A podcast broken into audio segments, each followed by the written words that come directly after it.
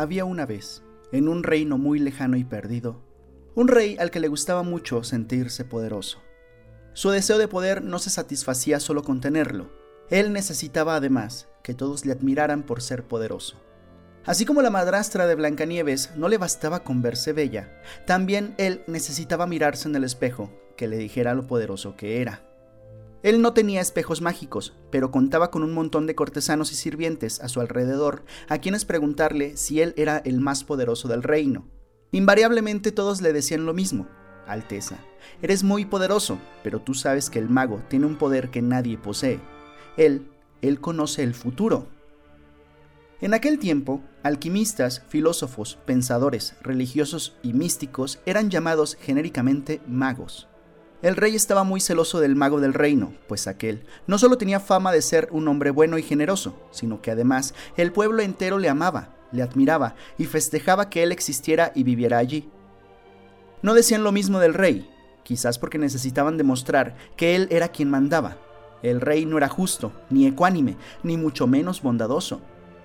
Un día, Cansado de que la gente le contara lo poderoso y querido que era el mago, o motivado por esa mezcla de celos y temores que genera la envidia, el rey urdió un plan. Organizaría una gran fiesta en la cual invitaría al mago, y después de la cena, pediría la atención de todos. Llamaría al mago al centro del salón y, delante de los cortesanos, le preguntaría si era cierto que sabe leer el futuro. El invitado tendría dos posibilidades, decir que no, defraudando así la admiración de los demás, o decir que sí, confirmando el motivo de su fama. El rey estaba seguro de que escogería la segunda posibilidad. Entonces, le pediría que le dijera la fecha en la que el mago del reino iba a morir. Este daría una respuesta, un día cualquiera, no importaba cuál. En ese mismo momento, planeaba el rey sacar su espada y matarlo. Conseguiría con esto dos cosas de un solo golpe. La primera, deshacerse de su enemigo para siempre, la segunda, demostrar que el mago no había podido adelantarse al futuro, ya que se había equivocado en su predicción. Se acabaría en una sola noche el mago y el mito de sus poderes. Los preparativos se iniciaron enseguida. Muy pronto, el día del festejo llegó. Después de la gran cena, el rey hizo pasar al mago al centro y, ante el silencio de todos, le preguntó, ¿Es cierto que puedes leer el futuro? Un poco, dijo el mago. ¿Y puedes leer tu propio futuro? preguntó el rey. Un poco, dijo el mago. Entonces, quiero que me des una prueba, dijo el rey. ¿Qué día morirás? ¿Cuál es la fecha de tu muerte? El mago se sonrió, le miró a los ojos y no contestó. ¿Qué pasa, mago? dijo el rey sonriente. ¿No lo sabes? ¿No es cierto que puedes ver el futuro? No es eso, dijo el mago, pero lo que sé, no me animo a decírtelo. ¿Cómo que no te animas? dijo el rey.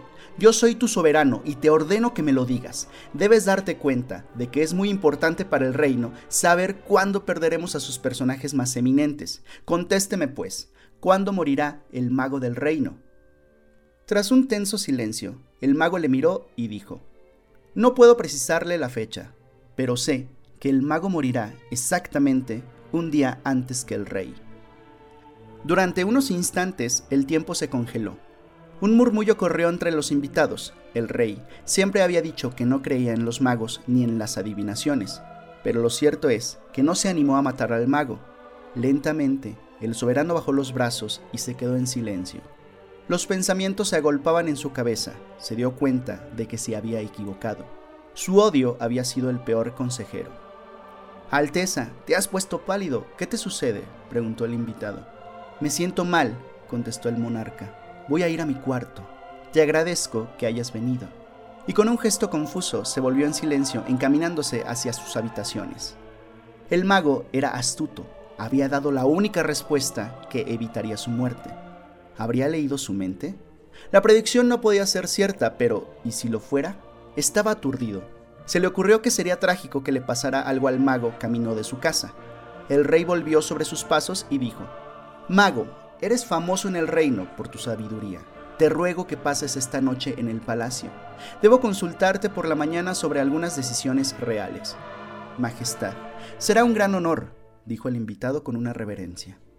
El rey dio órdenes a sus guardias personales para que acompañaran al mago hasta las habitaciones de huéspedes en el palacio, y para que custodiasen su puerta. asegurándose de que nada pasara. Esa noche, el soberano no pudo conciliar el sueño. Estuvo muy inquieto pensando qué pasaría si al mago le hubiera sentado mal la comida, o si se hubiera hecho daño accidentalmente durante la noche, o si simplemente le hubiese llegado su hora. Muy temprano por la mañana, el rey volvió a las habitaciones de su invitado. Él nunca en su vida había pensado en consultar ninguna de sus decisiones, pero esta vez, en cuanto el mago le recibió, hizo la pregunta. Necesitaba una excusa y el mago, que era un sabio, le dio una respuesta correcta, creativa y justa. El rey, casi sin escuchar la respuesta, alabó a su huésped por su inteligencia y le pidió que se quedara un día más, supuestamente para consultarle otro asunto. Obviamente, el rey solo quería asegurarse de que nada le pasara. El mago, que gozaba de la libertad que solo conquistan los iluminados, aceptó. Desde entonces, todos los días por la mañana o por la tarde, el rey iba a las habitaciones del mago para consultarle, y le comprometía para una nueva consulta al día siguiente. No pasó mucho tiempo antes de que el rey se diera cuenta de que los consejos de su nuevo asesor eran siempre acertados, y terminara casi sin notarlo teniéndolos en cuenta en cada una de sus decisiones. Y pasaron los meses y luego los años, y como siempre, estar cerca del que sabe vuelve al que no sabe más sabio. Así fue. El rey, poco a poco, se fue volviendo más y más justo. Ya no era despótico ni autoritario. Dejó de necesitar sentirse poderoso, y seguramente por ello dejó de necesitar demostrar su poder. Empezó a aprender que la humildad también podía ser ventajosa. Empezó a reinar de manera más sabia y bondadosa. Y sucedió que su pueblo empezó a quererle, como nunca le había querido antes. El rey ya no iba a ver al mago investigando por su salud, Iba realmente para aprender, para compartir una decisión o simplemente para charlar, porque el rey y el mago habían llegado a ser excelentes amigos. Un día, a más de cuatro años de aquella escena y sin motivo, el rey recordó. Recordó aquel plan que alguna vez urdió para matar a este, su entonces más odiado enemigo, y se dio cuenta de que no podía seguir manteniendo este secreto sin sentirse un hipócrita. El rey se armó de valor y fue hasta la habitación del mago, Llamó a la puerta y apenas entró le dijo, Hermano, tengo algo para contarte que me oprime el pecho. Dime, dijo el mago, alivia tu corazón. Aquella noche, cuando te invité a cenar y te pregunté sobre tu muerte, yo no quería en realidad saber sobre tu futuro. Planeaba matarte, y frente a cualquier cosa que me dijeras, porque quería que tu muerte inesperada desmitificara para siempre tu fama de adivino. Te odiaba porque todos te amaban, Estoy tan avergonzado. Aquella noche no me animé a matarte. Y ahora, que somos amigos, y más que amigos, hermanos, me aterra saber pensar lo que hubiera perdido si lo hubiera hecho. El rey bajó la cabeza. Hoy he sentido que no puedo seguir ocultándote mi infamia. Necesitaba decirte todo esto para que me perdones o me desprecies, pero sin ocultamientos. El mago le miró y le dijo, Has tardado mucho tiempo en poder decirme esto pero de todas maneras me alegra que lo hayas hecho, porque esto es lo único que me permitirá decirte que ya lo sabía.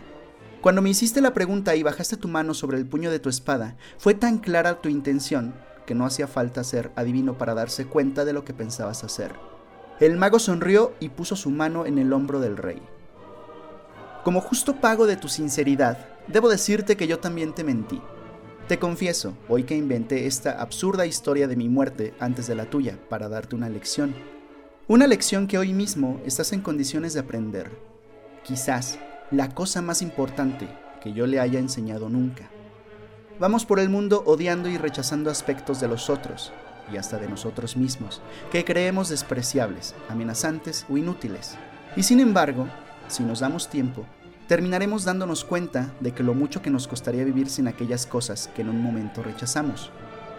Tu muerte, querido amigo, llegará justo, justo el día de tu muerte y ni un minuto antes.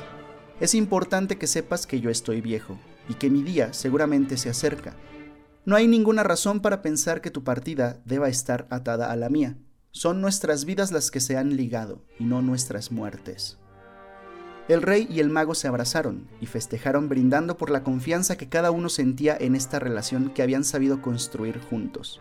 Cuenta la leyenda que misteriosamente, esa noche, el mago murió durante el sueño. El rey se enteró de la mala noticia al día siguiente y se sintió desolado. No estaba angustiado por la idea de su propia muerte, había aprendido del mago a desapegarse hasta de su permanencia en el mundo. Estaba triste simplemente por la muerte de su amigo. Qué coincidencia extraña había hecho que el rey pudiera contarle esto al mago justo la noche anterior a su muerte. Tal vez, de alguna manera desconocida, el mago había hecho que él pudiera decirle esto para evitarle su fantasía de morirse un día después, un último acto de amor para librarle de sus temores de otros tiempos. Cuentan que el rey se levantó y que con sus propias manos cavó en el jardín, bajo su ventana, una tumba para su amigo, el mago. Enterró allí su cuerpo y el resto del día se quedó al lado del montículo de tierra, llorando como se llora ante la pérdida de los seres más queridos, y recién entrada la noche el rey volvió a su habitación. Cuenta la leyenda que esa misma noche, 24 horas después de la muerte del mago, el rey murió en su lecho mientras dormía. Quizás por casualidad, quizás de dolor, quizás para confirmar la última enseñanza del maestro.